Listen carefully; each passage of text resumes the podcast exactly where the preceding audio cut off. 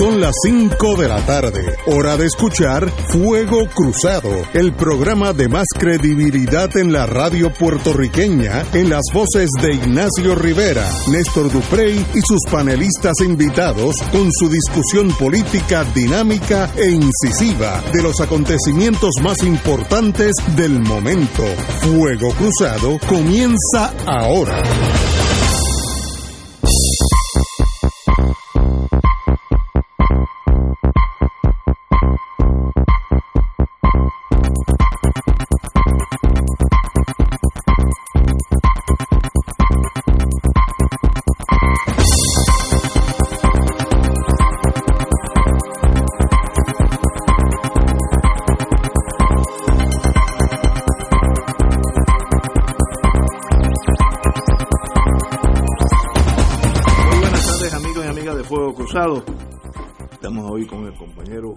Héctor Richard. Bienvenido Héctor, como siempre. Muy buenas tardes a mis compañeros de panel, al pueblo de Puerto Rico que nos escucha, los que nos escuchan fuera de Puerto Rico, que son, Unos que son muchos, y especialmente los amigos del oeste de Puerto Rico que nos escuchan por BIT 93. 93, eh, FM. Sí. Sí, sí. Y eh, eh, a cargo de la seguridad de la Austria, porque nosotros tenemos... 90.3. 90.3. Pero FM. FM, sí. No la busque AM, FM. No es en FM. Pero y tenemos a cargo de seguridad, como siempre, el Provost Marshall, que ya vino de España, cogió un curso allá con la Legión Extranjera Española. Ese hombre no estaba aquí, fue considerado en la terna. Sí, estuvo así. Para de, ocupar... Posiciones. ¿Cuál de las sillas? No, no, no, no, eso no las vamos a reservar por su seguridad, pero... Bueno, Amigos y amigas, el presidente de la Cámara de Representantes, Carlos Johnny Méndez, agradeció a las autoridades, tanto estatales como federales, los esfuerzos de buscar a sus cuatro de sus familiares perdidos desde este pasado jueves en el área de la isla de Icacos y Palomino, al norte de Fajardo, y reiteró que mantiene su fe, muy bien hecho por él. Cito al señor presidente de la Cámara. Nuevamente, Quiero agradecer a todos los que de una manera u otra han colaborado en esta búsqueda. Mis gracias a los efectivos de la Guardia Nacional de Puerto Rico, al personal del, de manejo de emergencias y administración de desastres que siempre han estado ahí, al igual que a los miembros de la Guardia Costanera de Estados Unidos. Mi agradecimiento y el de mi familia por todas sus gestiones. Sé que han sido largas horas de trabajo, intenso, y eso nunca lo olvidaremos Gracias, eh, comentó el presidente. Como saben todos, ayer yo predije y hoy se anunció que la Guardia Costanera ah, había suspendido su participación en la búsqueda. Eso obedece a una, una normativa que la Guardia Costanera tiene, que, que, se conoce, se desconoce casi por todos nosotros, y es que el, la Guardia Costanera busca cuando hay esperanza de vida, no busca cadáveres. E, eso es para el Estado. Y, una vez que se determina que no es posible, y es una determinación muy subjetiva del capitán de la, de la Guardia Costanera, es una decisión bien difícil, que ya no hay posibilidad de encontrarlos con vida, ahí mismo cesa la jurisdicción federal y pasa al Estado. Y sencillamente pues me da la impresión que ya esa determinación se tomó. Eh, después de una semana es muy difícil eh, sería un milagro y esperemos que ese milagro exista, pero sería un milagro que encuentren a estos cuatro caballeros con vida. Una tragedia, hicimos lo posible, como dice la gente, y haremos lo posible aún más, pero estamos contra la realidad de los hechos. Compañero, don Héctor, usted que fue secretario de Justicia. Hace unos quizás minutos o horas que el comisionado eh, de emergencias eh, indicó que van a hacer una búsqueda por tierra en apoyo de, de, esto, de esta gestión de, de, búsqueda y obviamente obedeciendo también a la determinación del Coast Guard. O sea que todavía siguen activas las actividades para eh, tratar de conseguir con vida o los restos de estas personas.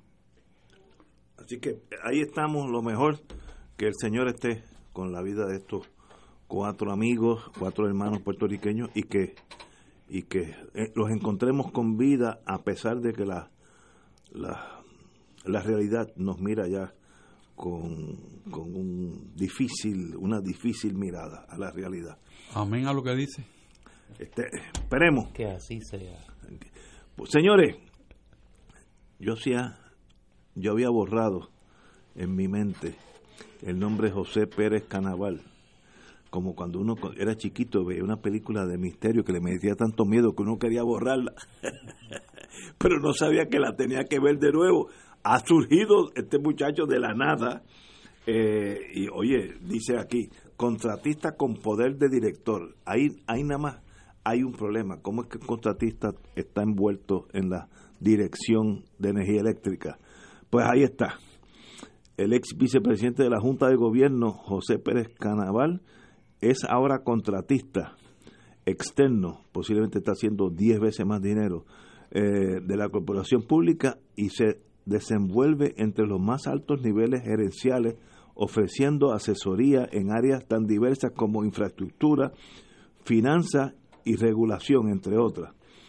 Eh, este señor Pérez Canaval, un ingeniero eléctrico que dejó la Junta de Gobierno hace siete años en medio de señalamientos de conflictos de intereses y fraude que no, no prosperaron, fue reclutado como consultor estratégico. Pregunta, ¿quién lo reclutó? ¿Y qué quiere decir un consultor estratégico o esto es un tumbe? Eso es mi primera alegación. ¿Tú tienes dudas? No, no, yo, yo pregunto porque yo sé que yo soy bastante sano. El, su contrato data del pasado 26 de octubre, según la oficina del Contralor. Lo firmaron Pérez Canaval y el ex y el, director ejecutivo José Ortiz, que me da la impresión que hay que tomarle la prueba de la parafina. Si esto fuera, eso fuera la oficina de policía, hay que coger la prueba de parafina. Eh, este último presidía la Junta de Gobierno cuando Pérez Canaval dimitió.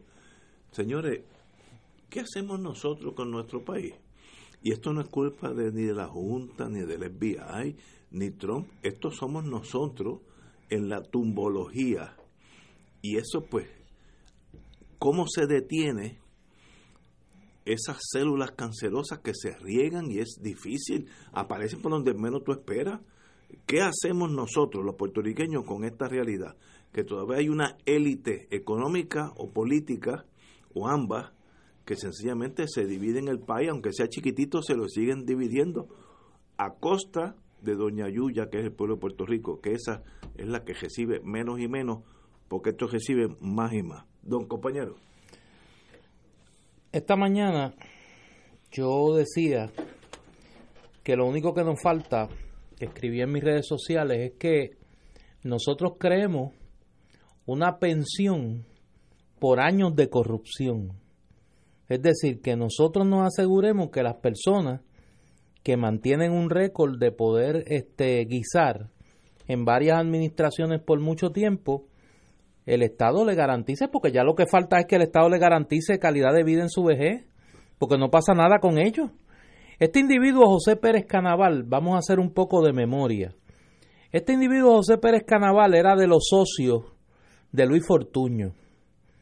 Y Luis Fortuño lo trajo junto con sus compañeros de Marista a guisar en la Autoridad de Energía Eléctrica. La primera encarnación que tuvo en esta corporación pública fue cuando se fue de viaje con Marimar Pérez Riera, sí, porque dicen que tuvo que renunciar, pero no dicen por qué. Porque se fue de viaje con Marimar Pérez Riera y ninguno de los dos rindió informe de las actividades que desarrollaron en ese viaje pago con fondos públicos. Luego se asoció con aquel personaje Jerón Garfel y aquel otro baluarte, Pedro Ray Chacón, ¿te acuerdas? Sí, era el escuadrón del pánico. Eh, y se agenciaron sin, sin ninguno de ellos tener el expertise en el área de energía eléctrica. El contrato de el eh, del gasoducto. Se agenciaron varios proyectos de energía alternativa y crearon unas corporaciones a la carta. Corporaciones a la carta, donde uno en la Junta y el otro en el sector privado, todos vecinos, se combinaron para agenciarse cientos de miles de dólares en contratos de la Autoridad de Energía Eléctrica. Fueron al tribunal y allí tuvieron la buena suerte que el color prevaleció sobre la justicia y salieron por la puerta ancha. Ahora tenemos la tercera encarnación de Pérez Canaval, que hace tiempo se viene diciendo que es una especie de hermano siamés de Velázquez Piñol. Velázquez Piñol en educación y en ACES y Pérez Canaval en la Autoridad de Energía Eléctrica, que son los que verdaderamente corren lo que tiene que ver con las actividades económicas de esa, de esa corporación pública. Y entonces lo increíble hoy es que José Ortiz defiende este, este nombramiento. José Ortiz, que fue el que lo protegió en la Junta de la Autoridad de Energía Eléctrica cuando la presidía, ahora defiende el contrato de Pérez Canaval. El mismo José Ortiz que hace unos minutos FEMA le está diciendo mentiroso. FEMA acaba de emitir una expresión desmintiendo lo que él señaló ayer como razón para no darle paso al contrato este de 450 mil dólares que la gobernadora eh, Wanda Vázquez ordenó que se revisara. Y él dijo ayer que el contrato ya no era necesario porque FEMA iba a poner el dinero. Pues FEMA le está diciendo que no, que eso es mentira. Eh, yo creo que nosotros estamos comenzando a pasar muy rápidamente de la luna de miel con la gobernadora Wanda Vázquez a la confrontación con la realidad. Y yo creo que ya las fotos de aquí estoy recibiendo a fulano de tal y a mengano de tal, los reunidos con, que uno creía que ya uno había descansado de eso después de la salida de Ricardo Rosselló, que parecía que lo único que hacían era tirarse fotos de las reuniones que celebraban. Pues estamos cayendo en lo mismo y yo creo que ya es hora de actuar. Si Wanda Vázquez quiere probarle al país que estamos hablando de una actitud distinta en la gobernanza, lo primero que tiene que hacer es esta misma tarde despedir a José Ortiz. José Ortiz le mintió a ella y le ha mentido al país. Y ha encubierto a los mismos que llevan años viviendo de los contratos en la Autoridad de Energía Eléctrica y que hoy son objetos Ángel Figueroa Jaramillo eh, tiene una frase extraordinaria, parecería de aquí de, de Fuego Cruzado. Hay más investigación en la Autoridad de Energía Eléctrica que un laboratorio de células madre, dice él, de la cantidad de investigaciones abiertas en, que tienen que ver con la Autoridad de Energía Eléctrica. Yo creo que esto es una situación grave, pero puede convertirse en una oportunidad si la gobernadora actúa con decisión y con celeridad destituyendo a José Ortiz de la dirección de la Autoridad de Energía Eléctrica y anulando, mandando a cancelar este contrato, obviamente leonino. Doctor, compañero Héctor Rachel. Parece que, como este contrato es de octubre del año pasado, pues que las experiencias vividas por el país pues no estaban vigentes en ese momento y se utilizó el mismo modelo de Velázquez Piñol. Es un modelo ya establecido eh, de, cómo es que se opera en función de contratistas externos, funciones que constitucional y legalmente le pertenecen a empleados del pueblo de Puerto Rico. Ese es el problema, es un modelo gerencial ilegal. Vamos a ponerlo de esa manera, es más fácil decirlo de esa manera. Entonces, la Contralor, Contralora, de salida está haciendo una limpieza. Y cuidado, porque ella ha tenido acceso por 10 años a todos los contratos que se utilizaron para padrinar ese modelo. Y sacó uno. La gobernadora actuó con rapidez respecto al de 450 mil dólares. Pero ahora la gobernadora, como muy bien dice Néstor, tiene la oportunidad de mirar un poco más y tomar una determinación de si se sostiene o no desde el punto de vista de buena administración pública la figura de José Ortiz dirigiendo la autoridad. Tiene esa gran oportunidad de hacer una declaración de que ahora sí es diferente. ¿Por qué? Porque vamos a tener un apego a la Constitución, vamos a tener un apego a los principios de derecho de, servicio público y vamos a tener un apego por la ley de contabilidad, vamos a tener un apego por la, la ley o los principios de Survey-Oxley que uno aplica a la autoridad, pero sí los principios son muy buenos para mirar el funcionamiento de la autoridad y la transparencia o, como yo le llamo, el apego a las reglas que debe observar la Junta de Gobierno de la autoridad, que es la que tiene la responsabilidad de todo este paquete, porque quieranlo o no, la Junta es el organismo rector. Si no quiere tomar la responsabilidad, el gobernador o la gobernadora tiene poder para resolver ese problema. Y es de raíz. Decía un, un programa eh, del amigo Luis David Colón, que estaba operando el gobierno de Puerto Rico bajo la sombrilla del Cumbayá, o sea, de que, mira, todo está bien, nos tomamos una pastilla, estamos sedados y qué, qué felices somos todos. Pero eso tiene que terminar porque esta información que sale a la luz pública y otras que hay caminando y que estoy seguro tocaremos en el programa de la misma naturaleza que esta, que son oportunidades espectaculares para que la gobernadora demuestre que realmente de fondo ella está comprometida con un modelo distinto de gerenciar al país, pues se puede poner en vigor. Ella no tan solo se va a crecer, sino que el país se lo va a agradecer. Y si empieza con la Autoridad de Energía Eléctrica, creando un modelo de saneamiento y de buen gobierno, las demás agencias van a seguir ese curso porque saben que detrás de lo que es una figura conciliadora, una figura interesante, una figura que se comunica bien, que sus gestos corporales son acertados, que tiene una gran percepción pública en este momento, echando atrás la negativa que tenían. Es la misma gente creyendo que ahora sí que la gobernadora puede hacer el trabajo. Pues mira, vamos a no defraudar a la gente. Vamos a hacer el trabajo y vamos a hacerlo de raíz. Y empezando por la Autoridad de Energía Eléctrica, que es realmente el cofre de dinero en este país. Ese es el cofre de dinero. Así que adelante, gobernadora, usted tiene la gran oportunidad.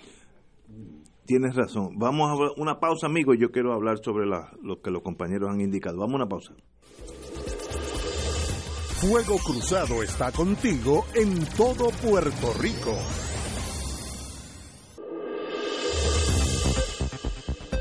Y ahora continúa Fuego Cruzado.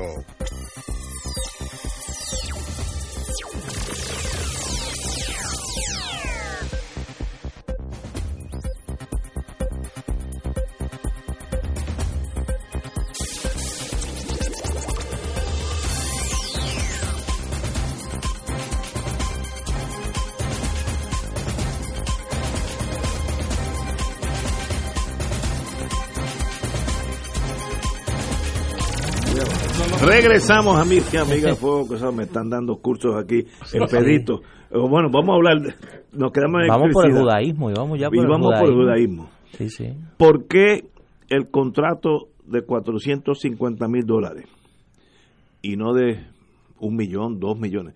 Si es menos de 500 mil, no tiene que ir a la Junta. Y ahí donde está el tumbe ahí donde los tumbólogos se saben hacer, como son inteligentes, pues los contratos son de menos de medio millón. Y ahí pues sencillamente se cuelan por debajo de, de, las rendijas y, nadie los ve. Así que cuidado con esos contratitos de menos de 450.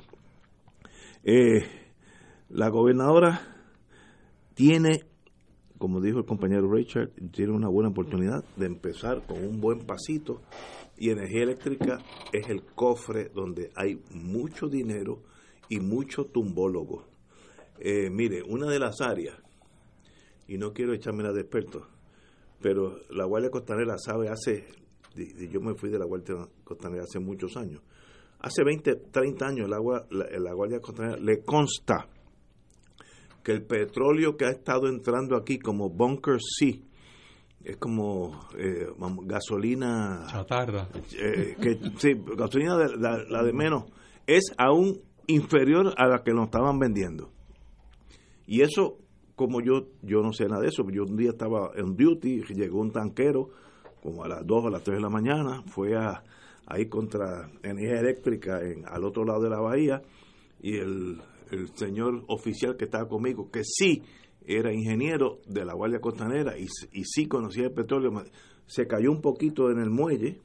Bueno, la, la, Guardia Costanera, su, su deber es que no vaya a haber un fuego, no vaya a haber contaminación del agua, y que cayó un poquito sobre, pero un poquito, un cubo, vamos a decir, sobre el muelle, y el loco yo dijo, mira, esto no es Bunker Sea y dije, bueno, yo no sabía qué decía él. ¿Y ¿Qué quiere decir eso? Pues que esto, el, el Bill of Lading, el embarque dice que es Bunker C, están pagando por una gas, bueno, si fuera gasolina de carro, están pagando por una gasolina y lo que están vendiendo es caña.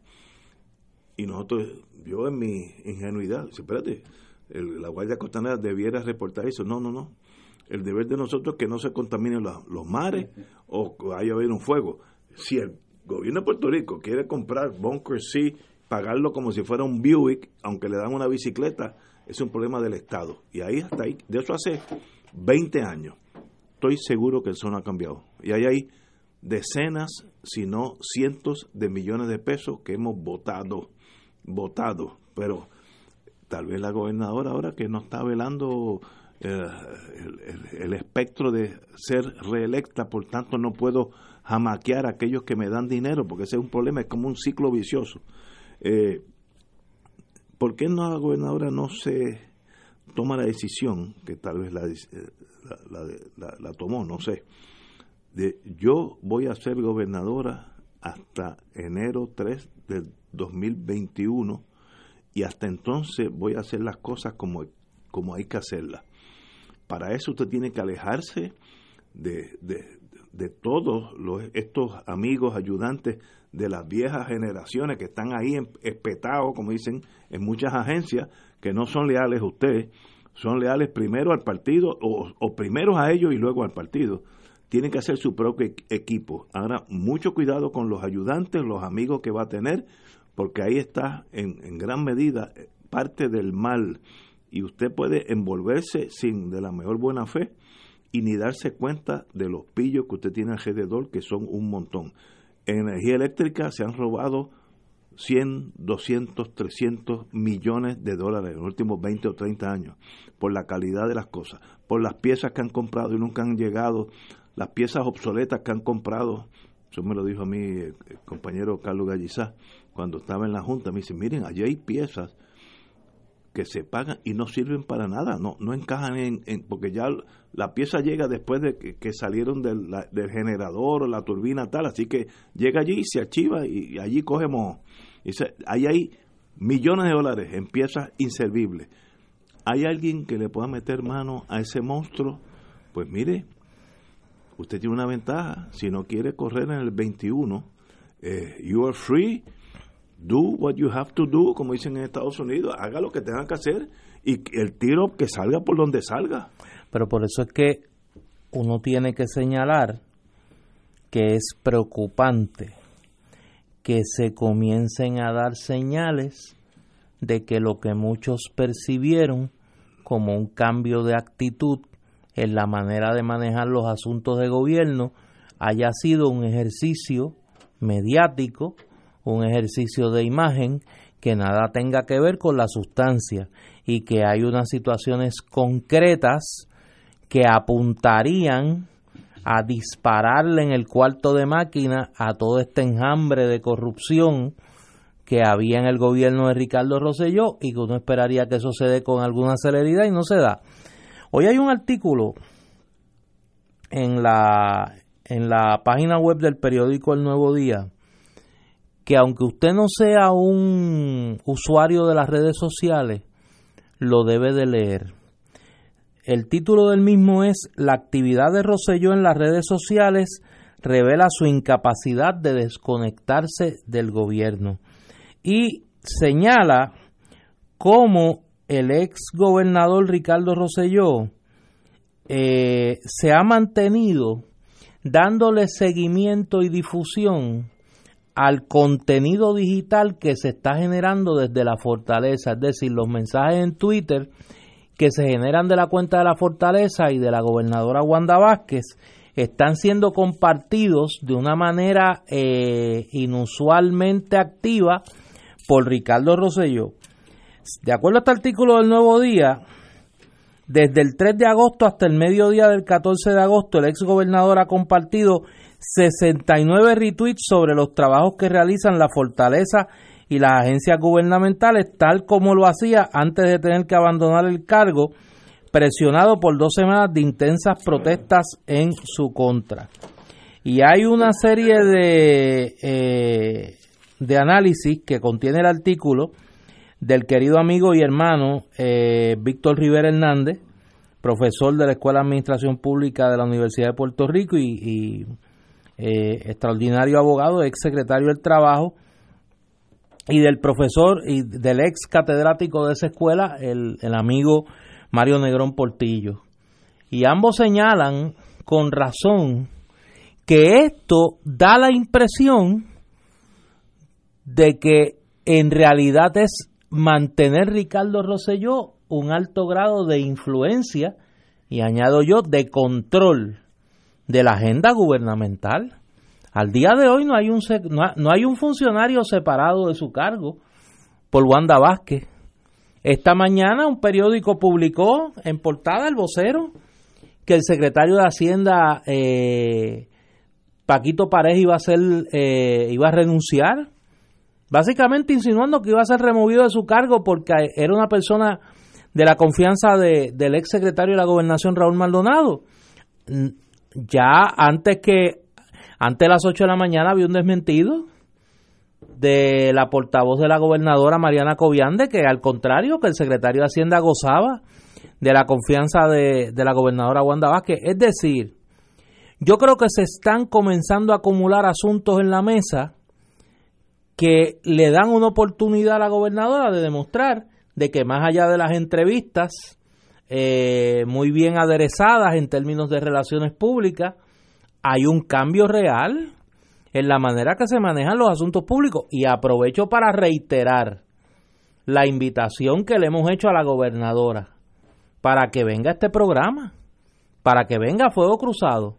Nosotros hemos hecho la comunicación con, la, con su oficina y hemos hecho la comunicación a través del medio que ella ha escogido para comunicarse con el país las redes sociales, las mismas que comparte Ricardo Rosselló, para invitarle a este programa y no hemos recibido ni tan siquiera un acuse de recibo de que lo esté eh, tan siquiera considerando y menos aún una negativa que por lo menos nos haría no seguir invirtiendo tiempo en sostener nuestra invitación. Señores, tenemos que ir a una pausa, regresamos con el nuevo gobierno o es realmente nuevo. Vamos a una pausa. Fuego Cruzado está contigo en todo Puerto Rico.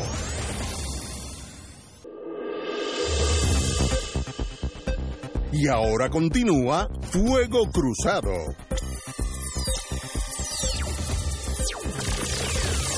Amigos amigas, una de las noticias que sale esta tarde que me preocupa en torno al nuevo gobierno es que han tirado como con gran fanfarria eh, que vuelven la sombrilla a la calle Fortaleza, que no sé ni cómo interpretar eso.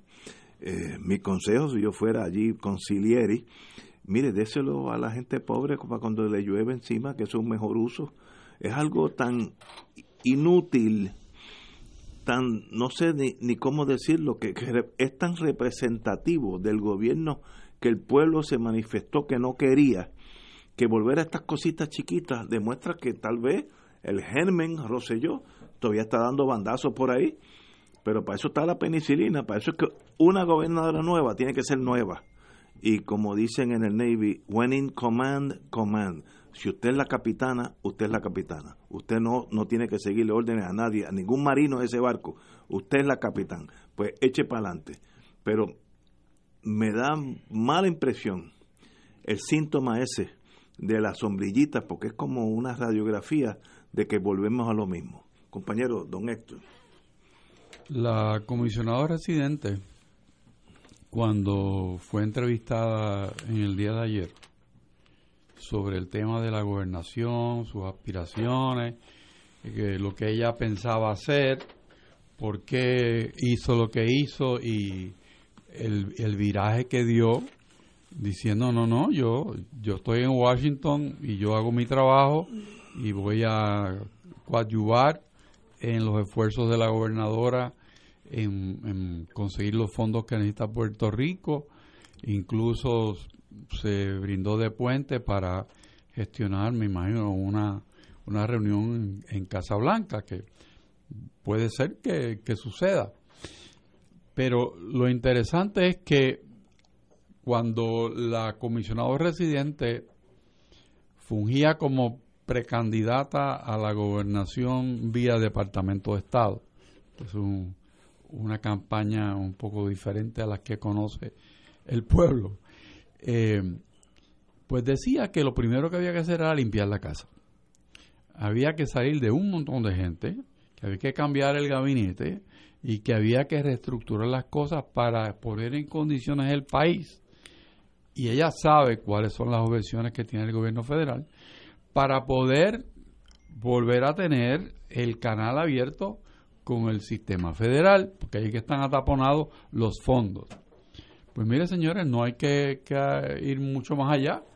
Vamos a tomarle la palabra a la comisionada residente que quizás ya lo hizo, ¿no? En la reunión que tuvo con la gobernadora, confiarle cuál era la base que tenía ella para hacer un, una declaración tan amplia, como dirían en inglés, un sweeping statement de cómo tenía que limpiar el gobierno para poder gobernar ella, que, que es la, la persona que más votos sacó en, primarias en, en el Partido Nuevo Progresista. O sea, si ella está convencida que hay que hacer una limpieza total para poder gobernar a Puerto Rico, la gobernadora tiene ahí un tesoro de información, por llamarle un nombre, al cual recurrir, porque es que si dejamos las mismas personas con las mismas directrices, el resultado es el mismo. Y no va a tardar mucho tiempo en que el pueblo se dé cuenta que no hay cambio. Y entonces sí tenemos problemas. Yo creo que la gobernadora sabe eso y que los pronunciamientos que ha hecho indican que sabe eso, pero el tiempo no es un lujo que ella posee. Nadie tiene tiempo en Puerto Rico para gastar. Todo el mundo espera el cambio. Todo el mundo espera, y es posible, ¿ah? Un Puerto Rico distinto.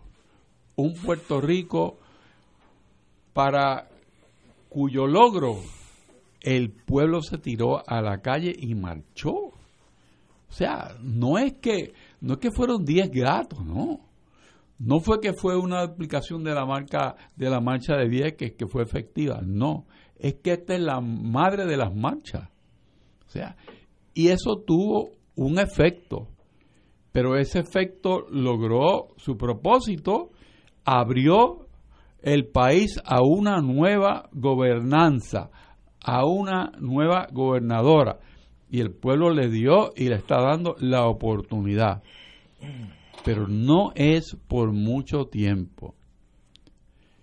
Si miramos una segunda gran oportunidad que tiene la gobernadora, está en la manera de tratar los asuntos en Washington.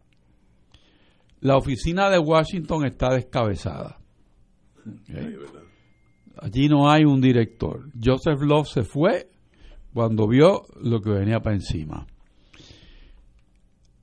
Hay que buscar una persona que dirija esa oficina. Rápido. Esa es una oficina que no requiere confirmación de nadie. ¿ah? La puedo nombrar esta tarde. Ahora mismo la puede nombrar.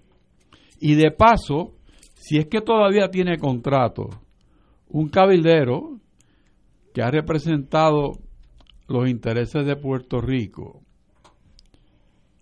que tiene un señalamiento de estar violando la ley contributiva de Puerto Rico y que no es republicano, pues ahí tiene una gran oportunidad de darle saneamiento también a la operación en Washington. Si el contrato expiró, pues no hay nada que hablar. Si el contrato existe, todos los contratos del gobierno, por ley, tienen una cláusula de cancelación rápida, con o sin razón. Así que vamos a utilizar los mecanismos que yo estoy segurísimo que la gobernadora conoce para cancelar los contratos del Estado. O sea, vamos a actuar pensando en que la ley por la cual con su apego Wanda Vázquez es gobernadora de Puerto Rico, porque así lo interpretó el Tribunal Supremo. No se fue por interpretaciones especiales. No, no, por la letra de la ley, porque cuando no es ambigua, mira, hay que cumplirla. ¿Ok? Ese es el principio. No hubo que escribir 200 páginas de una opinión.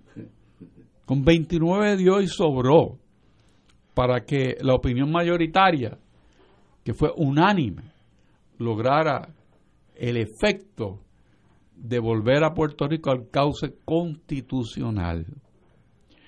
Eso es razón suficiente para que la gobernadora se sienta fuerte, se siente respaldada, se sienta segura de que ahora en adelante ese juramento que tomó como secretaria y ahora como gobernadora de mantener las leyes en Puerto Rico y la constitución, que lo cumpla. Tiene una gran oportunidad de ser diferente. Tiene una gran oportunidad de ser aquella que volvió a Puerto Rico a un gobierno decente. Tiene la gran oportunidad de sanear la relación de Puerto Rico con los Estados Unidos. Ante ese reto, que no doble rodilla, que eche para adelante. Totalmente de acuerdo contigo. Señores, eh, aunque ya Néstor lo, lo mencionó, pero ahora mismo salió hace unos minutos que la Agencia Federal para el Manejo de Emergencia, FEMA, esta tarde negó que haya acordado pagar 108 millones a energía eléctrica para pagarle a los contratistas de la cooperación pública. Eso desmiente al presidente de Energía Eléctrica, José Ortiz, quien dijo que cancelaría el contrato de Santec porque FEMA le depositaría el dinero para pagar a los contratistas. Así que los 450 era un tumbe eh, solapado donde algo de esos 450 no iba a pagar los, los contratistas. Así que ahí lo cogieron entre segunda y tercera, eh, parado en la, encima, en, en medio de la base muy mal hecho por José Ortiz y hay que examinar si eso es endémico en esa en ese cofre de dinero de Puerto Rico. Señores, tenemos que ir a una pausa, son las seis menos cuarto, vamos a una pausa y regresamos with Crossfire. Fuego Cruzado está contigo en todo Puerto Rico.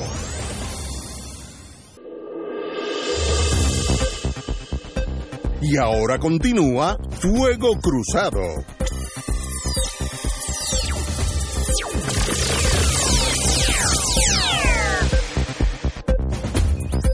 Regresamos, Boys and Girls, estamos analizando las cosas que pueden ser posibles para un nuevo, un nuevo, gobierno sin las ataduras del pasado que fueron tan nefastas. Vamos a ver si continuamos este diálogo. Como yo, mi oficio es el oficio de historiador, yo quiero traer a colación un ejemplo de una coyuntura muy similar a esta en unos aspectos y que le brinda a los seres humanos la oportunidad de o consagrarse o sufrir el juicio de la historia que como he dicho en otras ocasiones es implacable. El 30 de mayo de 1961 fue ajusticiado el dictador dominicano Rafael Leonidas Trujillo. En ese momento estaba ejerciendo como presidente títere de Trujillo un profesor que había sido ministro de Educación de Trujillo, de hablar pausado, escritor, de nombre Joaquín Balaguer Ricardo, que de hecho fue el que leyó el panegírico de Trujillo. Y a Balaguer le tocó ser presidente de la República Dominicana a la caída de Trujillo. En aquel momento estaba la familia Trujillo presente allí. Su hijo Ramfi regresó de una de sus francachelas allá en París. Su hija, Angelita, eh, estaba por allí.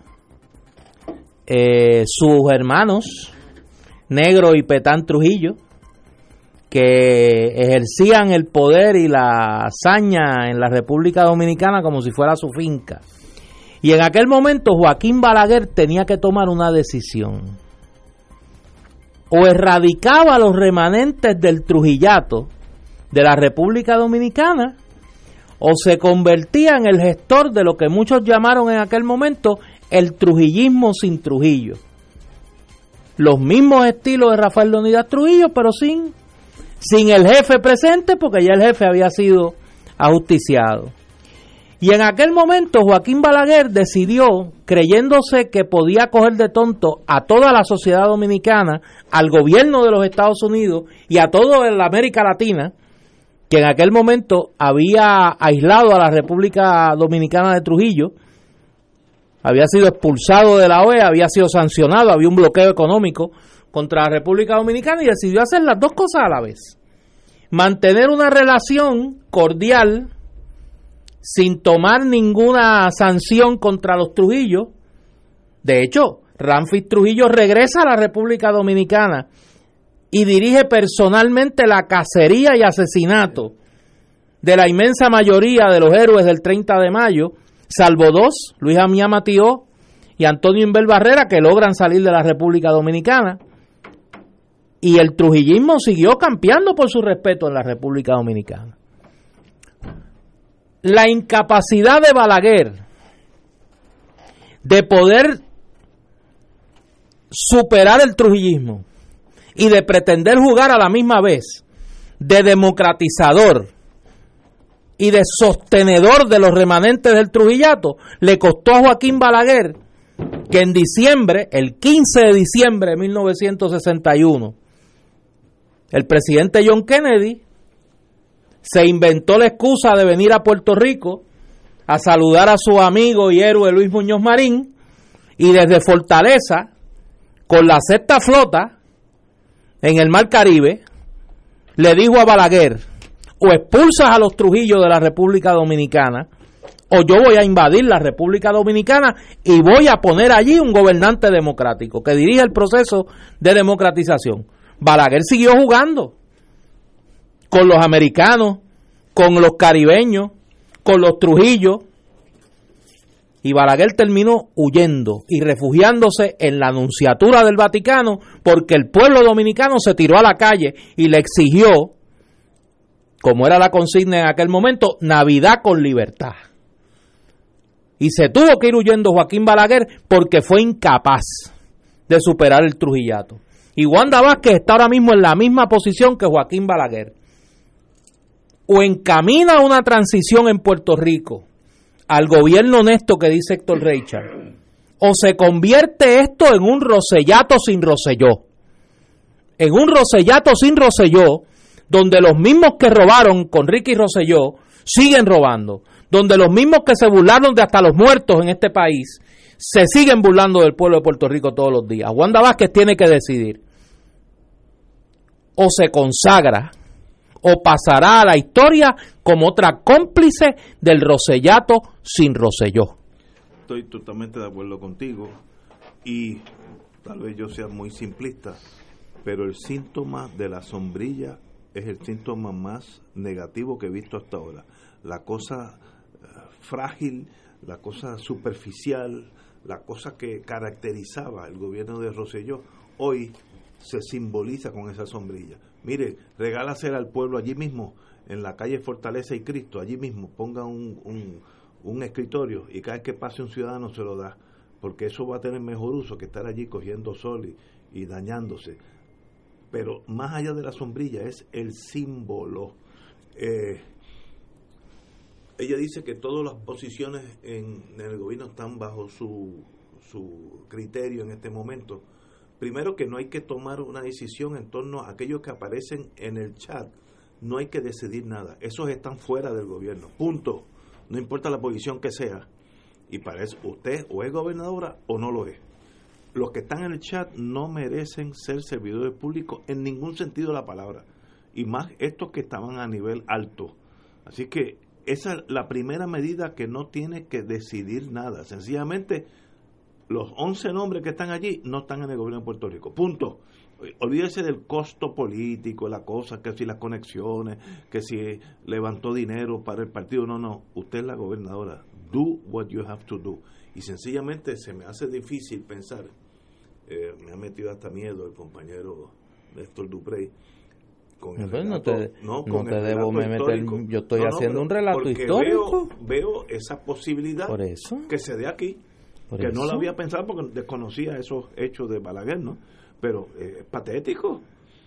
Miren, rompa con el pasado. Si el pasado hubiera sido Gandhi, pero digo, ah, qué bueno. No, no, pero que el pasado fue Drácula. Deje eso, borre todo y empiece de nuevo. ¿Por qué la oficina en Washington, eh, usted no ha nombrado un ayudante? Tiene que hacerlo. Pero no. Rosselló dejó a la directora de Asuntos Intergubernamentales de Prafa como directora de Prafa, porque ella no ha nombrado un director en propiedad. Hoy, hoy mismo. ¿Por qué no ha tomado acción con el caso ese de Manny Ortiz que denunció no la oposición, un representante del PNP, Quiquito Meléndez? Y, ahí- y podemos hacer una lista de cosas que ella puede decidir. Y entonces, para añadirle a la preocupación, hoy recibe la bendición del establecimiento PNP con el mensaje en la mañana de Tomás Rivera Chats levantando la bandera blanca y diciendo, bueno, se acabó, Wanda Vázquez es la gobernadora, vamos a colaborar con ella, y los alcaldes del PNP que le dieron su bendición. ¿Cuál es la diferencia hoy en el gobierno de Wanda Vázquez con el gobierno de Ricardo Rosselló? Que Rosselló no está, es lo mismo Pero- que lo que acabo de decir con el caso de Leonidas Trujillo si y Joaquín dices- Balaguer. Si tú me dices que todavía está en el chat, eh, en el chat no, en, la- en los medios, eh, y no y no se ha podido despegar de la gobernación, ella tiene que despegarlo. Mira, hoy hay un caso O, es, o, o deja de ser gobernadora. que yo lo voy a discutir con mucho cuidado porque no quiero ser irresponsable. Yo soy muy cuidadoso de lo que digo en este micrófono. Hoy hay una discusión en el país, en las redes sociales, que ya mismo se extrapolará a los medios convencionales, sobre quiénes fueron los indultados por Ricardo Rosselló. Y hay una duda, hay una duda en el país de quiénes fueron los indultados por Ricardo Rosselló. ¿Y qué nombres hay en esa lista de los indultados por Ricardo Rosselló? Si la gobernadora sabe eso, ¿por qué no se ha hecho pública la lista? Ella tiene el De los indultados por Ricardo Rosselló. Ella tiene el derecho, de- porque es un documento público, ahí no hay nada privado. Por eso. Una vez que el gobernador toma la acción, es un documento público. Hoy puede salir esa lista. Mira, fulanito, Ignacio Pérez, lo que Héctor, lo que sea, por asesinato, droga, lo que sea, pero que salga la verdad. ¿Cuál de las directrices que dio Ricardo Rosselló en órdenes ejecutivas, incluyendo restituirle vehículo a 24 funcionarios públicos, los aumentos que dio Ricardo Gerandi, que hoy se hacen públicos, ¿cuál de esas decisiones ha sido revertida? Ninguna. Ninguna. Pues entonces, ¿dónde está lo nuevo? Buen punto, buen análisis.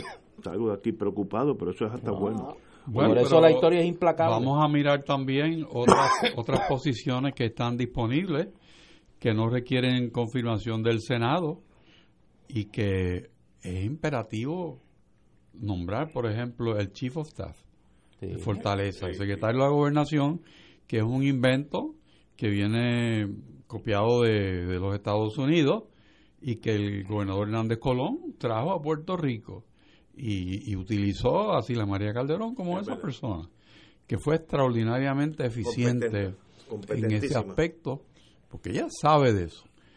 Entonces, ese nombramiento que es clave para la gobernadora, para sus esfuerzos que ella ha dicho que ha de hacer por un mejor Puerto Rico, por un, mejor gobierno, pues esa es la figura clave. Me, me estuvo muy extraño el alcalde de, San Sebastián y, su recuento de la reunión con la gobernadora, que me pareció que se excedió. Eh, hay que tener un poco más respeto, creo yo, por lo que uno conversa con el primer ejecutivo. Tienes razón. Eh, pero la gobernadora no, no, ha, no ha dicho, eh, tengo este nombramiento para hacerlo en tal fecha, ¿no? No, no se ha dicho y también la parte financiera de este país, empezando por el representante ante la Junta de Control Fiscal, que, que está acéfalo en este momento. Eh, el, el oficial financiero, el CFO del país, que pudiera ser Hacienda, pudiera ser una persona que no fuera ninguna de las dos, este, pero que en términos reales el tema económico financiero en Puerto Rico es A número uno en prioridad. O sea, son y no le requiere confirmación senatorial si es que ese es un, un criterio que impida ese nombramiento en este momento, pero no lo es. Así que volvemos al punto de que hay que hay que echar a andar esto ¿ah? pronto, porque si vamos a ser diferentes, vuelvo y repito, no puede ser con la misma gente y haciendo lo mismo. Es que no es posible. El resultado va a ser igual, o peor. Igual, o peor. Y ella va a tener sabotaje de algunos de estos quinta columnistas que se quedan atrás, leales al anterior y no a ella. Tienen que ser leales a ella. Esto es su equipo y es su historia la que ella va a escribir. No, no, no, no descanse en manos del pasado, porque el pasado las lealtades pueden estar divididas. Tenemos que ir a una pausa, amigos, son las 6 de la tarde. Fuego Cruzado está contigo en todo Puerto Rico.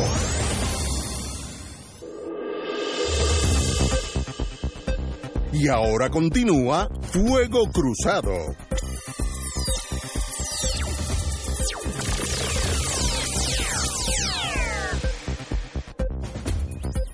Volviendo al anterior, y dice la prensa de mañana, Bajo la nueva administración de la gobernadora Wanda Vázquez, todos los nombramientos de gabinete y no solamente los que participaron en el polémico chat del Telegram que le costó el puesto al entonces gobernador, se encuentran bajo evaluación. Bueno, pero do it, get it done. Eso es para rápido, porque los del chat no hay ni que analizar nada. Para mí eso es un llame. que, Búscate los 11 y están fuera. Se acabó. no perdamos de perspectiva una cosa. Wanda Vázquez no llega al gobierno eh, la semana pasada. Ella lleva dos, me, dos años y siete meses como secretaria de justicia. primero como procuradora y luego como secretaria de justicia. O sea, ella sabe lo que está pasando. Ella ha vivido aquí todo este tiempo y ha estado dentro de ese gobierno. Ella necesita y no quiero ser cínico, un consejero de absoluta reliability, confianza. Sí, pero ella tiene consejeros y consejeras. Pero, que vean el big picture, que se salgan de la cosa diaria de política, no, que miren a, los próximos 20 años de su historia. Así, esos son los consejeros buenos, que no tenga intereses económicos, que no esté en, energía eléctrica, nada de eso. mire, puede ser un, hasta un amigo de usted amigo o amiga de usted.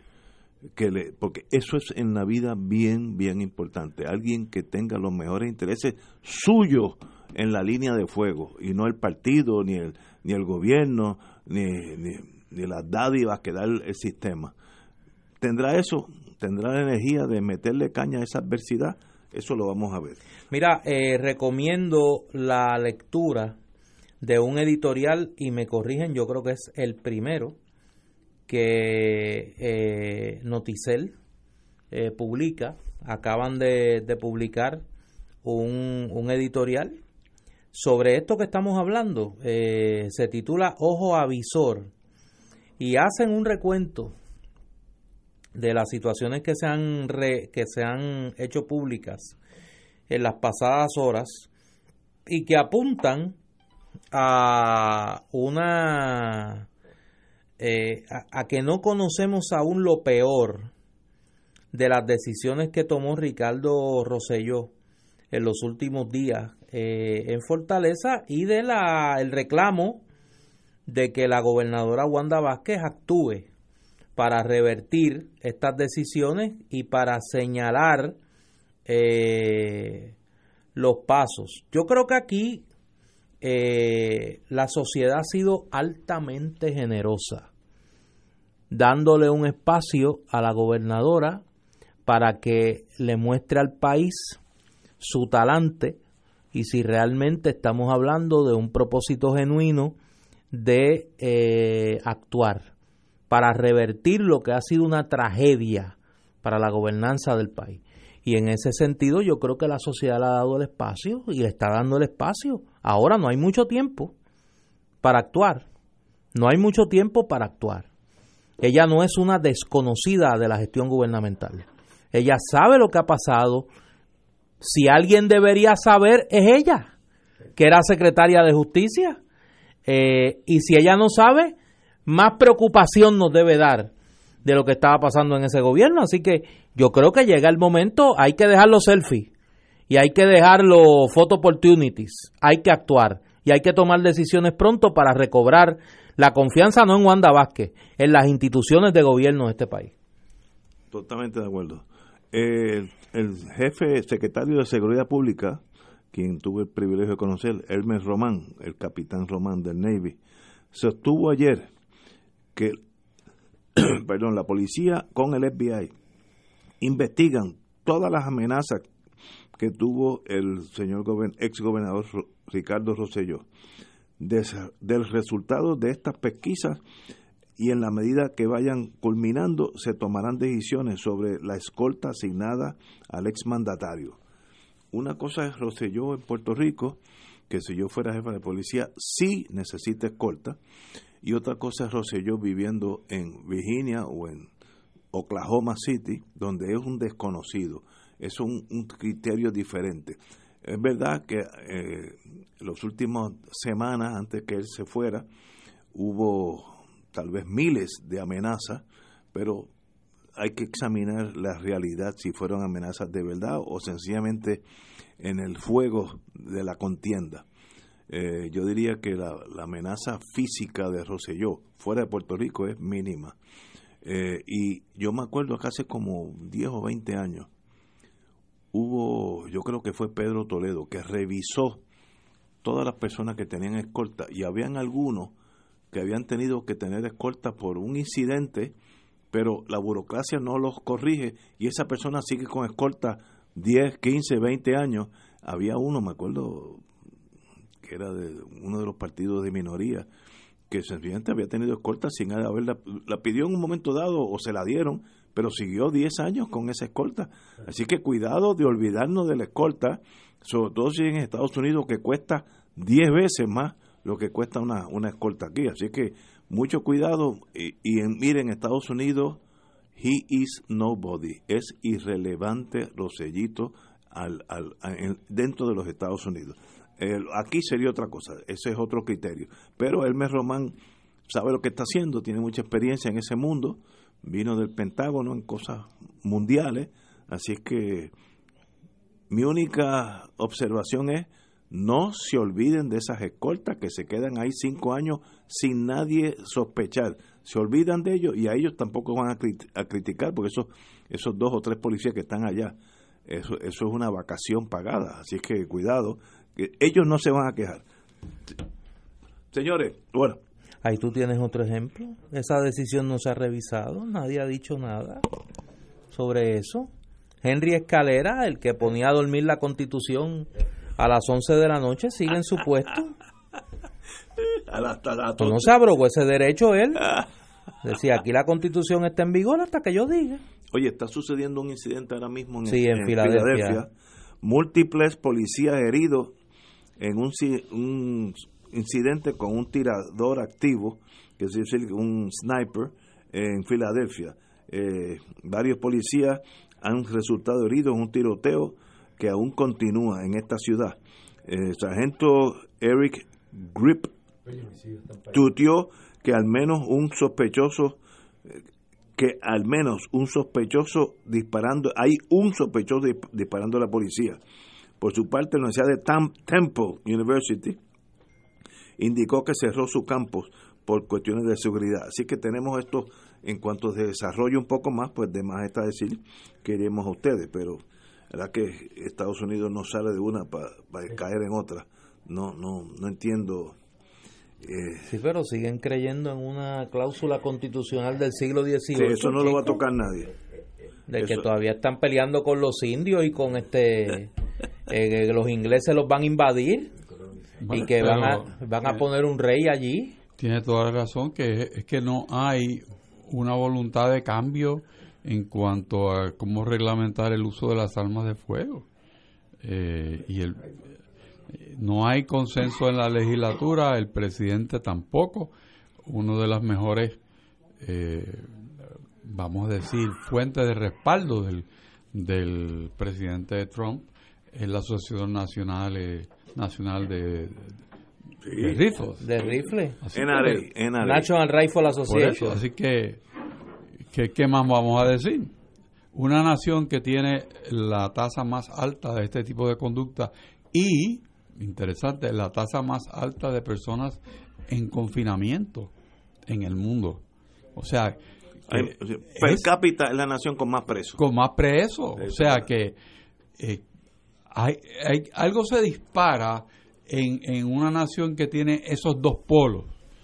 O sea, están más gente en la cárcel, o sea que no podemos trabajar el tema social de la rehabilitación porque están en la cárcel por unos términos excesivamente largos. Y tenemos una población que entiende que las armas de fuego, especialmente la- las armas largas y las armas automáticas, pues son para divertirse.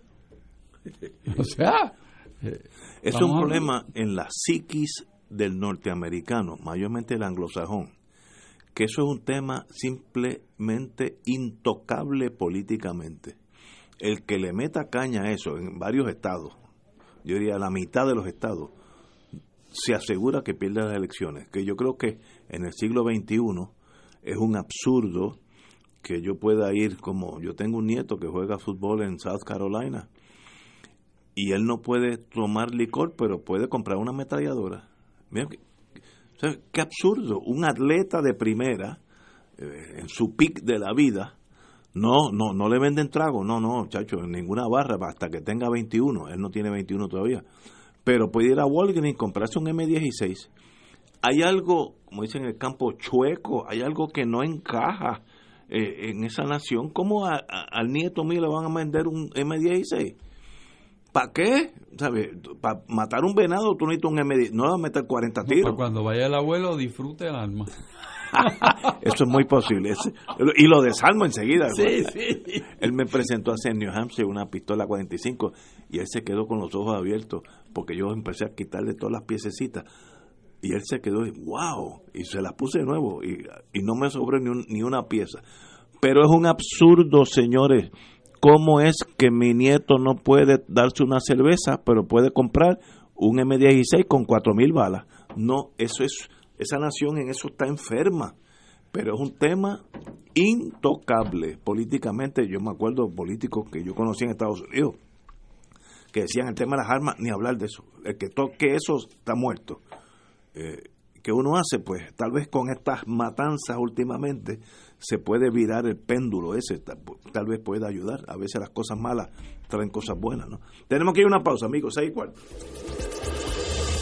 Fuego Cruzado está contigo en todo Puerto Rico.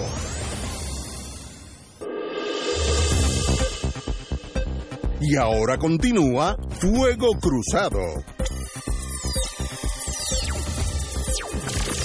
Regresamos amigos, amigos, vamos a tomar un detour que creo que es bueno porque llegué con un poco de hambre y vamos a hablar ahora con del barrio chino Asian Rican Cuisine.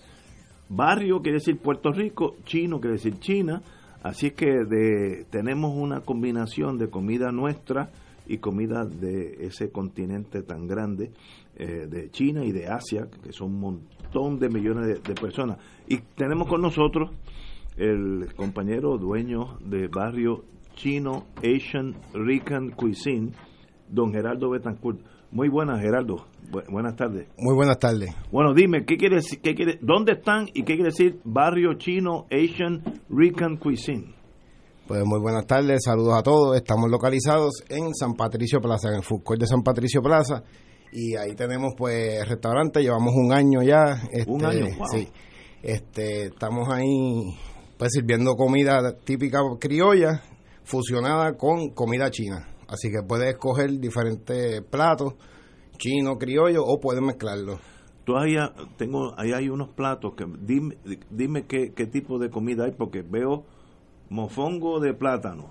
Claro, tenemos. Dime pues, los otros. Tengo mofongo de plátano, mofo- que lo empezamos ayer, by the way. Tengo mofongo de yuca, este, es súper rico porque es salado, lo puedes combinar con las carnes dulces chinas, con la carne ahumada, la naranja.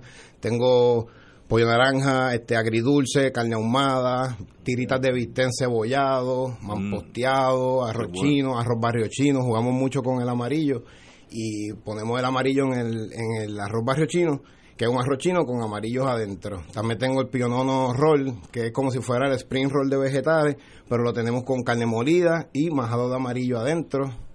Muchas combinaciones, muchos sabores, está bien divertido el menú. Tú me, dices, me dicen aquí que tú eres también el dueño de Vuelta y Vuelta Sí, también. en los paseos. Sí, con vuelta y vuelta, pues gracias a Dios llevamos siete años ya. Aquí me acompaña Edwin, que está conmigo desde el día uno. Edwin es el que está encargado ahí de la cocina. Este, Ese es el hombre importante. entonces. ese es la mano derecha, izquierda y, y el gancho. Y, y Vuelta y Vuelta en los paseos es otro concepto. ¿no? otro concepto, eso es carnes a la parrilla, eso es criollo. Ah, veo. Y tenemos, pues ahí tenemos muchos inventos también, empanadas milanesas, eh, carnes a la Yo me acuerdo parrilla. cuando, cuando esta estación, cuando este programa estaba en los paseos, me acuerdo ahora de Vuelta y Vuelta. Ah, pues sí, pues sí, pues sí, pues sí. Por sí, eso es que conozco a Miriam y conozco a muchos Ah. de sus colegas. Claro que sí. Bueno, y el, el barrio chino o- ofrece comida, como dijimos, china y puertorriqueña. típica china, la combinación que conoces este, en, en tu negocio favorito, ese sabor lo hemos logrado. También tenemos la comida puertorriqueña, nos trajimos un par de platos de, de vuelta y vuelta, como el mofongo de yuca y eso, y estamos fusionando esos sabores y nos va súper bien. Le quiero dar las gracias porque la fanaticada de este programa llegan allí a diario, son muchas personas que vienen y por eso es que venimos a traerle todo obsequio, de una forma de obsequio, para que prueben la comida. De, de- estoy- de eso nosotros nos encargamos de disponer de lo que has traído. Sí. Con eso no te Me preocupes. imagino que la cabina ya huele diferente Sí, hoy. vamos. Eh, ¿De qué hora a qué hora? Estamos todos los días en vuelta y vuelta de 11 a 9 en Galería Paseo. Estamos en Barrio Chino en San Patricio. Todos los días de 10 y media a 9 de la noche. De, de diez y media. De 10 y media a 9, a 9 En- de la en noche. San Patricio. En San Patricio, sí. Igualmente en, en vuelta y vuelta ya. Sí, estamos todos los días de la semana. Son centros comerciales que nunca cierran. ¿En qué piso están ustedes? En, en- En, en el mismo Fútbol, en la, son en En la plazoleta, court. el mismo Muy bien, fácil de encontrarnos, sí, bien el mismo medio, un local remodelado, nuevo, allá había un local chino antes, pero pues ya llevamos un año, desde julio 22, gracias a Dios pues, estamos ahí. Geraldo Betancourt y, y a los amigos de Barrio Chino Asian Rican Cuisine, que eso es en, en, en, eh, perdón, en, San- San Patricio. San Patricio. Y en los paseos, eh, vuelta y vuelta, un privilegio tenerte aquí. Gracias, puedo mandar un saludito a don Tomás, por favor. Absolutamente, Estoy absolutamente. aquí eh, sentado gracias a don Tomás, que es un gran amigo que la vida me regaló. Si tiene aquí el compañero Richard, tiene una pregunta. Ha mencionado que hay una fusión de, de sabores y comida asiático y, y puertorriqueño, criollo. La pregunta es, escuché solamente géneros de, de carne. ¿Qué hay del mar en esa fusión, si algo? Pues solamente estamos trabajando hasta el momento el filete de salmón. Filete de salmón, sí.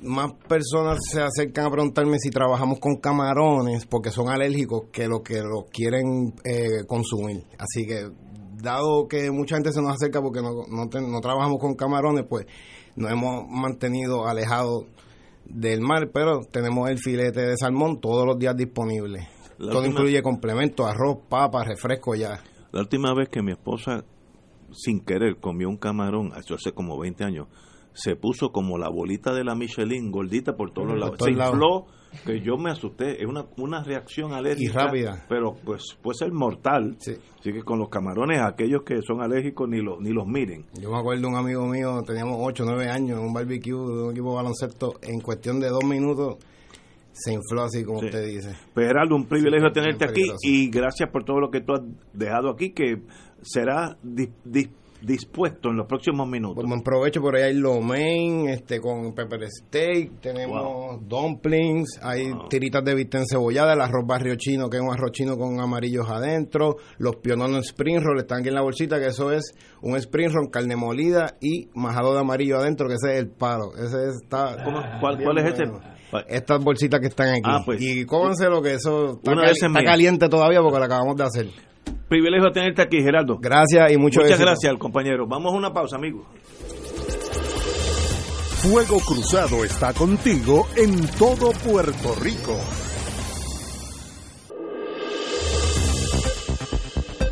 Y ahora continúa Fuego Cruzado. Amigos y amigas, a Gerardo Betancourt de Barrio Chino Asian Rican Cuisine eh, de verdad que le damos las gracias. Ya probamos varias de las cositas que ha traído, exquisitas y con ese toque puertorriqueño y chino, ¿verdad? Que es una nueva, una nueva eh, generación de cocina. Así que muchas gracias por estar aquí y dejar tanta buena comida a la vez. Ya ha habido varios tumbólogos, empezando por mí, que ya se movió sí yo me moví adelante bajo la teoría que el que da adelante da dos de la luz de adelante bueno pues continuamos con fuego cruzado el directorio del PNP tiene la agenda llena. Uy. Pero no hay, no hay fecha, pero ahí la agenda llena. El directorio del Partido Nuevo aún no tiene fecha programada para su reunión, pero una vez sea convocada, atenderá la selección del equipo de confianza de Tomás Rivera Schatz, que es el presidente, y los pormenores para llenar la vacante que dejó la, en el Senado la amiga Margarita Nolasco. Nada todavía, no hay fecha todavía, pero se aprovecharía para atender esos dos asuntos, indicó el secretario del PNP, José Pichi Torres Zamora. Rivera Chat deberá seleccionar un secretario, subsecretario, tesorero, comisionado electoral y subcomisionado electoral, luego que asumiera la rienda como presidente del Partido Nuevo. Así que no hay agenda, pero obviamente hay, mucho que, digo, no hay fecha de la agenda, pero el, PNP tiene mucho por hacer una vez que determinen cuándo se reúnen. Compañeros, ¿dónde? ¿Y cuándo van a atender los asuntos del país? Estamos concentrando en el partido. Por eso, una cosa porque es que yo creo que todos andan en las mismas, pero ¿y el país mientras tanto? No, buen punto, pero estoy leyendo lo que, lo que salió aquí. Primero, pero obviamente en la consolidación del poder. Ahora, espérate, se me pregunta, me brinca una duda. ¿Y la gobernadora no es la presidenta del partido? Esa es una buena. Pero ella dice que ya no tiene. que ya no es política. Pero por reglamento, el presidente del partido no es el gobernador. Bueno, un gobernador electo, sí. Exacto, porque ella es la gobernadora. Yo me imagino que lo primero que hará el directorio del PNP, es cambiar conociendo a los muchachos, cambiar eso. digo, y es interpretar esa disposición del reglamento eh, en dirección a dónde corre. Sí, pero la interpretación yo entiendo que ha de ser en dirección de gobernador electo. Exacto. Ah, y que no la aplica. que no, la aplica, a, la licenciada Vázquez. Veo veo buen, buen eh, eh, los abogados se, seguidas un buen abogado puede salvar una vida y un partido. se ha ido para segunda y un partido. llegó parado. Bueno pues ahí estamos. Oye ayer eh, en el programa de Jay Fonseca Jay y sus rayos X se dirigió la lupa a Quebradilla ¿Qué pasó? allí hay, allí cogieron, el alcalde parece que ha cogido en serio lo de los piratas. Eh, lo está investigando el panel del FEI Justicia y la Oficina de Ética Gubernamental, porque aparentemente ha estado utilizando su posición para beneficiar, ¿cómo es que tú dirías? A few good men. A few good men. Eh, a ladies, parte de su círculo familiar. Eh, yo creo que tiene una situación, como diría mi antecesor en esta silla, don Adolfo Kranz, complicada. Es complicada, pero no compleja. Eh, no, no, no, no, es bien sencilla. Es bien sencilla. Yo estoy seguro que cualquier agente del NIE eh, puede establecer ese caso ya mismo. Porque es un patrón tan y tan gastado, tan utilizado por tanto tiempo, que bendito, eso de comprar comida para casa, que es lo que estamos hablando, eh, es como de, de, pillín, o sea, no es, no es grande liga, no requiere, no, requiere, no requiere caería bajo un deducible de psicólogo especializado, no requiere el, el modelo de contratista asumiendo posiciones gubernamentales que le corresponden en línea a las personas que son funcionarios públicos. No, no, estamos hablando de, de pues mira, vamos vamos a, comprar esto y me lo llevo a casa. Ay, Dios mío, pero sí, como eso es primitivo. No, no, bendito. Eso es primitivo, sí. Es como aquel que se llevó un aire acondicionado. El búho. Ay, Dios mío, santo. 600 pesos. Sí, no. Tiene que haber un deducible hasta mil pesos no te van a acusar. ¿Sabes? Para que haya cierto juego, pero acusar a una persona por una cosa de un aire acondicionado y le, y le metieron como ocho años. Fue una cosa bárbara la, la, sentencia que le metieron. Bueno, en el caso, en el mundo federal. Oye, ahora que tú dices el mundo federal, fíjate, me leíste la mente. Eh, del cual yo sé muy poco. No, tú no sabes nada, fíjate, yo ya yo ni te pregunto, tú has visto que yo no te pregunto, yo te he dejado quietecito. Oye, pero varias personas, hay una preocupación eh, genuina de la sociedad. Eh, ¿Qué es de la vida de Elías Sánchez? Lo último que, oí por la radio es que estaba en Florida. En Florida. vive por ahí, yo no sé más. Sí, undercover. Eso, una buena. Undercover una buena táctica es cuando la cosa está caliente, uno salirse de la cocina, porque si se queda se puede quemar con todo y... Oye, mucha gente eh, preguntando por el paradero de ese maestro. No, yo no. ¿Que por dónde yo lo oía hace una o dos semanas en la radio, oí que estaba por Florida. Sí. Pero no, no, no sé. Ah, un día, una tarde que hubo unos rumores. Pero es que es normal. sí. Ese es un patrón normal porque uno yo recuerdo en otras administraciones que había problemas también. Uno iba a Florida y se encontraba a los personajes. A los amigos, sí, los amigos. Se mudaron hasta una calle que después le pusieron un sobrenombre a la calle. Claro. Sí. Bella, bella corrupción. La Villa de los Corruptos, sí, la Villa de los Corruptos. Oye, qué grande. Porque tuvieron el, el gusto de mudarse todo al mismo sitio. Sí, hacerse compañía y de noche jugar dominó, tú sabes. Sí, hablar, tú sabes. Este, Compartir la experiencia. Donde invirtieron el dinero. Sí, sí, sí, sí. Lo que son los amigos. Sí. Bueno. Eh, Oye, ese hombre salió una información hoy que se había comprado. Eh, la verdad que hay gente que tiene suerte en la vida. Él, él tiene una situación ahí del divorcio y vuelto a casar como media extraña. Parece que un asunto de negocio. Se compró una casa en Guaynabo de más de 700 mil dólares. Así como en cascajo, dirían en playa, en Cagua, en cascajo. o sea que eso es uno de los aspectos sí. Del checklist que chequea el FBI cuando una, una persona, déjame preguntarte, ya que tú lo traes, eh, una persona que de momento cambia su estilo de vida. Exacto. y de vivir en una casita así este como yo. modesta te vive te vive en una y de momento un palacete el, closet es más grande que mi apartamento ese tipo de cosas. Sí ese tipo de cosas. O sea ¿tú, tú, tú crees que eso llama la atención de algunas autoridades. Este tú sabes que eso sí llama la atención porque el FBI tiene un checklist que te compara yo lo vi hace muchos años que vamos a poner ponen el nombre Ignacio Pérez. Ok, los ingresos, que eso es fácil constatar. Vas a Hacienda o al IRS y ¿cuánto, ¿cuánto le pagó a este tipo? Ok, ¿cuántos gastos tiene? ¿Qué compró? Eh, ese Ferrari costó 130 mil pesos. ¿sabes? Em, Y si no Sí, cuadra, si no cuadra, algo está mal. Cada que tu abuelo te dejó 4 millones de pesos, eso es posible. Que te pegaste Sí. la lotería, eso es posible. Pero si chequean todo eso, ¿Tú te acuerdas aquel maestro que se, que se yo. pegaba que se pegaba por lo menos dos veces al mes? había uno en Cagua. En Cagua, sí, Sí, sí, yo. ¿Compraba los billetes? No, yo No, no, no, sé, te- yo o- sé que. tenía yo- una o- suerte, O, tenía una tenía una suerte tremenda, porque se pegaba cada rato. No, pero compraba billetes pegados. Compraba Eh, billetes pegados. digo yo nunca Sí, sé. eso pero mira, sí. pero ese es un checklist. Tú compras una casa de 700 mil, ¿cuánto diste de pronto? Sí. ¿Cuánto pagas mensualmente? Pam, pam, pam, pam. ¿Y de dónde salió el dinero? Si no cuadra, porque un problema de contabilidad, Hay un problema. hay un problema. Así de Sí. fácil es la vida.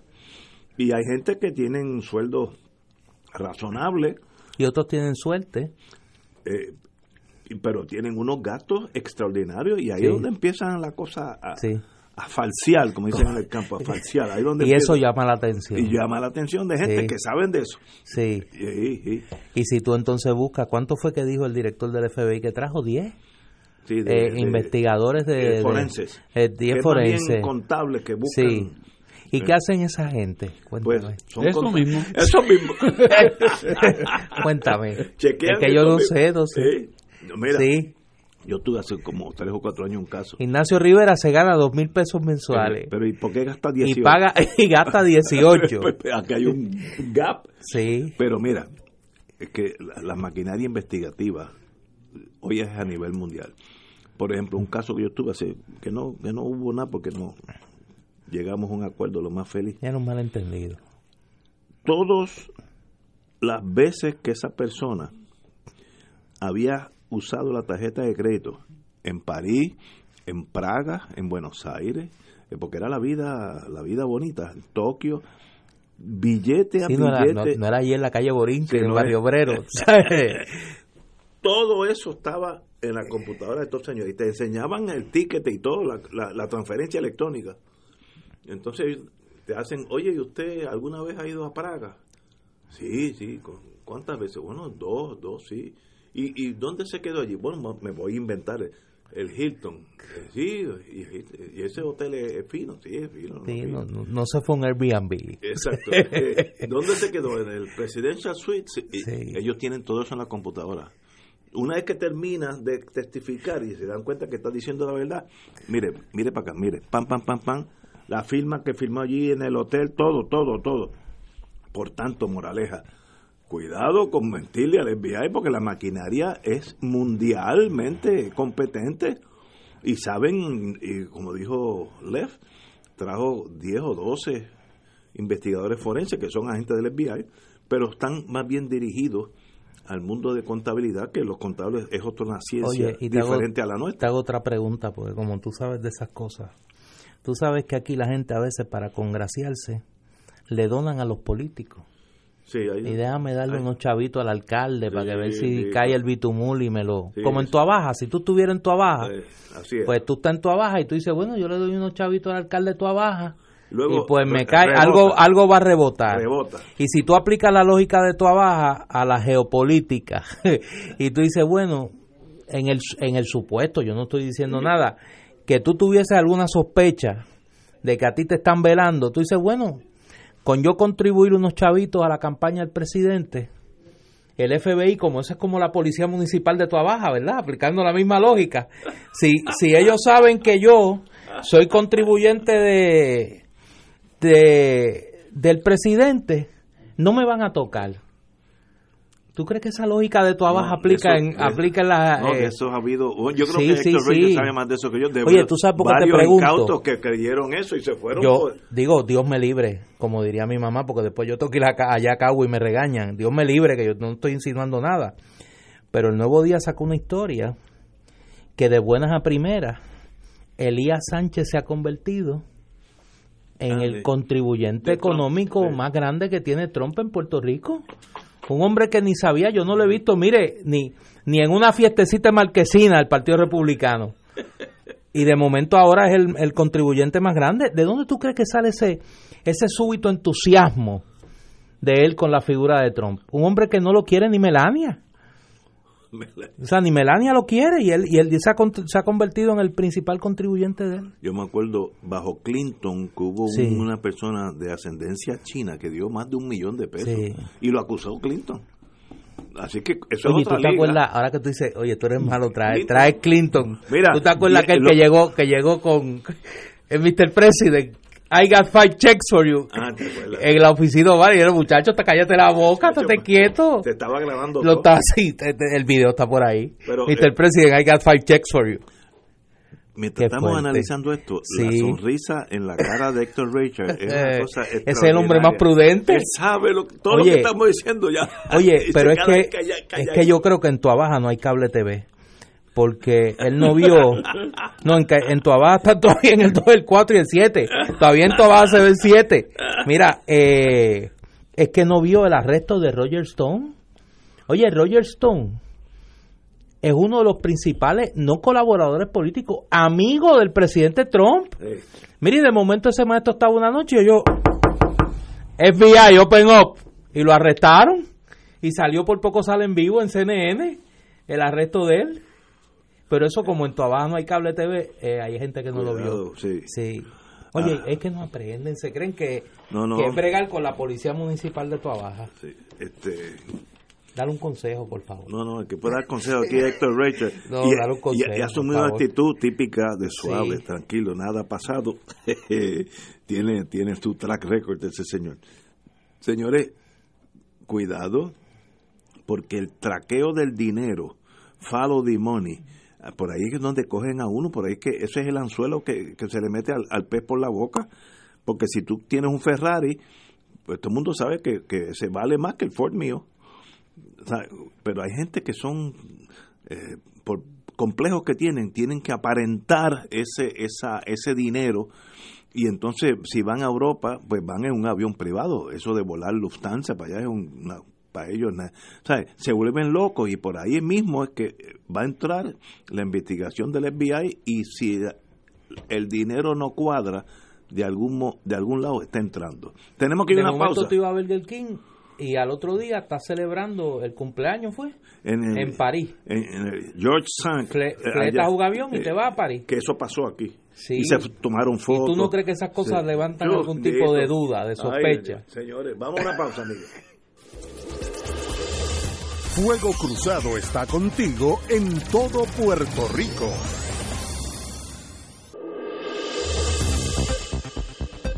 Y ahora continúa Fuego Cruzado. Regresamos, Boys and Girls de Fuego Cruzado. Oye, como cuando uno brega bien en la vida, tiene amigos donde quiera. No, ya de eso de eh, mentalidad de y esas cosas. eso, es, eso es la ley de la vida. Si la ley de la vida. Si tú eres, si tú eres bueno, honesto y le dices la verdad a la gente, pues eso, eso revierte. Y un querido amigo eh, que está dentro de, del sistema, del sistema me envía el artículo 88 del reglamento del Partido Nuevo Progresista que dice presidente del partido el candidato oficial a gobernador de Puerto Rico será presidente del partido.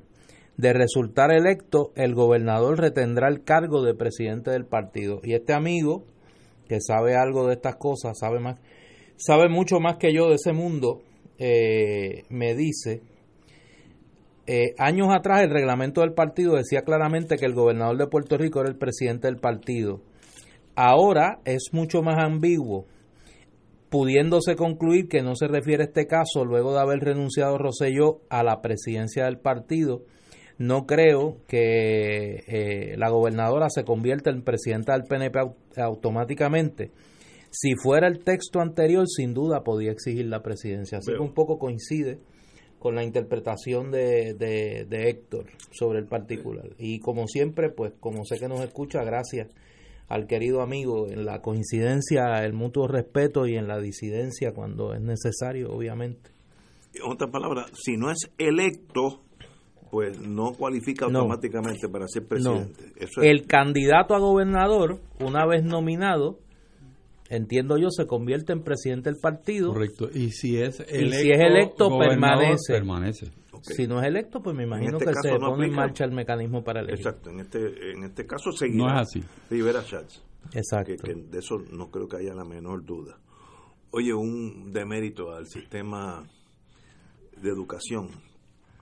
Hoy sale una noticia que el Departamento de Educación no ha implementado eh, un plan de reciclaje en las diferentes escuelas en cumplimiento de la Ley 70 de 1992 denominada Ley para Reducción y Reciclaje de Desperdicios Sólidos en Puerto Rico, que obligaba a educación, eh, y, y eso lo importante que es educación es porque así educas a los niños que ven cómo se recicla en la escuela y de ahí aprenden, pero con el mero pasar de una ley, como dijo aquel primer ministro de España que vino aquí, Gómez, Gonz- Gon- González, Felipe González. Felipe González, en España estaba criticando a, a- a su parlamento que con la mera redacción de una ley no se solucionan los problemas sociales.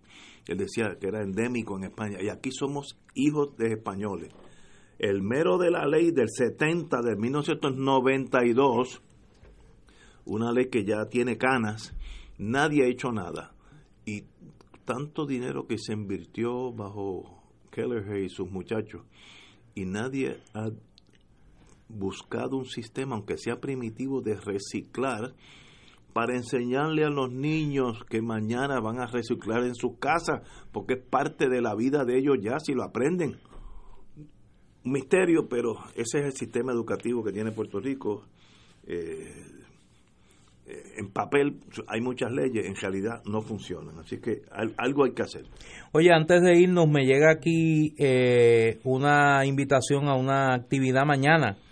Para los que me han estado preguntando dónde pueden conseguir el libro Truman y Puerto Rico, el origen de un proyecto descolonizador fallido del querido amigo el doctor Ángel Collado Schwartz. Buenísimo. Eh, mañana jueves a las 7 de la noche habrá una presentación de este libro auspiciada por el suplemento cultural en rojo del semanario Claridad en el local de Claridad que es en la calle Borinqueña número 57 en la urbanización Santa Rita de Río Piedras. Esto es mañana a las 7 de la noche. La presentación va a estar a cargo del querido amigo Ángel Collado Schwartz. El libro Truman y Puerto Rico, el origen de un proyecto descolonizador fallido, a las 7 de la noche en, en las facilidades de Claridad, en la calle Borinqueña número 57, en la urbanización Santa Rita de Río Piedra. Un libro sencillamente extraordinario, es un, eh, una gran, un gran mapa para entender lo que pasó en esa década tan complicada y las repercusiones que tiene para el día, para el momento actual. Y además, si va a Río Piedras, va a disfrutar de un río, de un río Piedras que, que está intentando renacer. Hay mucha actividad cultural allí eh, en Río Piedras los jueves en la noche, así que eh, dese la vuelta. Es un gran libro, un gran ambiente allí en, en Claridad y tiene la oportunidad de disfrutar una noche allí en Río Piedra tranquilamente. El, que no- el libro es una joya. Una el libro joya. es extraordinario. El Excelente. contenido Sí, sí. eh, es extraordinario. La presentación gráfica eh, también. de lo mejor que El libro en sí es un libro como para conservarlo. Sí. Es, es una, un gran trabajo y conociendo a Ángel, él puso lo mejor de sí y obviamente tiene ya la investigación para un segundo libro. Sí, así. Debe venir por ahí. Pero de verdad que yo lo vi en uno de los libros, igual que el de Leji, ¿quién fue? El, eh, Rodríguez Berú. fue Rodríguez. Berú. Cosas que dice que, pero qué calidad de libros se hacen en Puerto Rico. Así a, a Collado Schwartz, mi, mi más profundo respeto, y ese libro me lo leí de una sentada, como dicen, extraordinario. Lo, lo mucho que uno aprende de cosas que le pasaron por encima a Puerto Rico y uno ni se entera porque ni se enseña en las clases, nada, nada. Uno brinca la historia. Qué bueno que hay gente co- como, como ese. Oye, buenas noticias. Ron del Barrilito le da un twist a cócteles el Día Nacional del Ron. Espérate, que eso tiene que ver conmigo. Para este nuevo evento titulado, titulado Make It Barrilito, se han unido las barras Jungle Bird, la factoría El Barbero y Caribar en el Caribe Hilton. La celebración del Día Nacional del Ron será todo el fin de ¿Cómo semana le gusta? De, del 16 hasta el 18 de agosto. Ahora, lo importante es que se transformarán cuatro cócteles clásicos que regularmente se hacen con otros espíritus destilados y serán con ron del barrilito dos y tres estrellas, que es los mejores, los que tomamos ron, que yo soy uno de ellos. El ron barrilito es excelente en calidad, pero siempre lo ha sido. No mucha producción, y tal vez ese sea el secreto, pero la calidad del ron barrilito... Eh, pero yo creo que es un crimen mezclarlo con algo. Es verdad, sí, puede ser. Porque yo, eso es para tomarlo solo y saborearlo. Yo, yo lo tomo como si fuera coñac. Exacto. Y, y, ahí sí, ahí está. Bueno, yo tengo un hijo en Texas que me dice que para pasar la frontera entre Luisiana y Texas, aunque sea por avión, tengo que llevarle una botellita de barrilito, si no, el, el avión no tiene permiso para aterrizar. Así que cada vez que lo veo se lo llevo. Bueno, tenemos que irnos en unos minutos, ¿no? Un minuto. Eh, lo único que ha pasado en... Bueno, voy a brincar esto. Ayer se nos pasó la hora. Fue en el 1954, un 13 de agosto, se firmó la paz en Indochina entre los franceses y lo que luego fue el Vietcong, en aquellos momentos se llama Viet Minh, donde los vietnamitas le dieron una pela al ejército francés que era de lo mejor que había en el mundo, incluyendo la legión extranjera, y unos muchachos que no pesaban ni 100 libras mojados pudieron derrotar el imperio francés que quería quedarse con la Indochina que era Vietnam, Cambodia, Cambodia, Laos, todo eso era Francia. Y sencillamente a base de sacrificio y valentía pudieron eh, sacar a los franceses de su Indochina. Luego, 20 años después, tuvieron que hacer lo mismo, pero esta vez con los americanos. Así que esa gente, como diría un amigo mío, tienen un buen pasito, no se metan con los vietnamitas, que esa gente come gente. Y ayer se firmó el tratado en el 54, debimos aprender de los franceses y nos habernos metido allí, pero Lyndon Johnson cometió un error de, que, lo destruyó finalmente, su, su buena gobernación, la destruyó el, el cataclismo que sucedió con Vietnam. Señores, tenemos que irnos. Compañero Richard, muchas gracias por estar aquí con nosotros. Un privilegio. Señores, hasta mañana, amigos.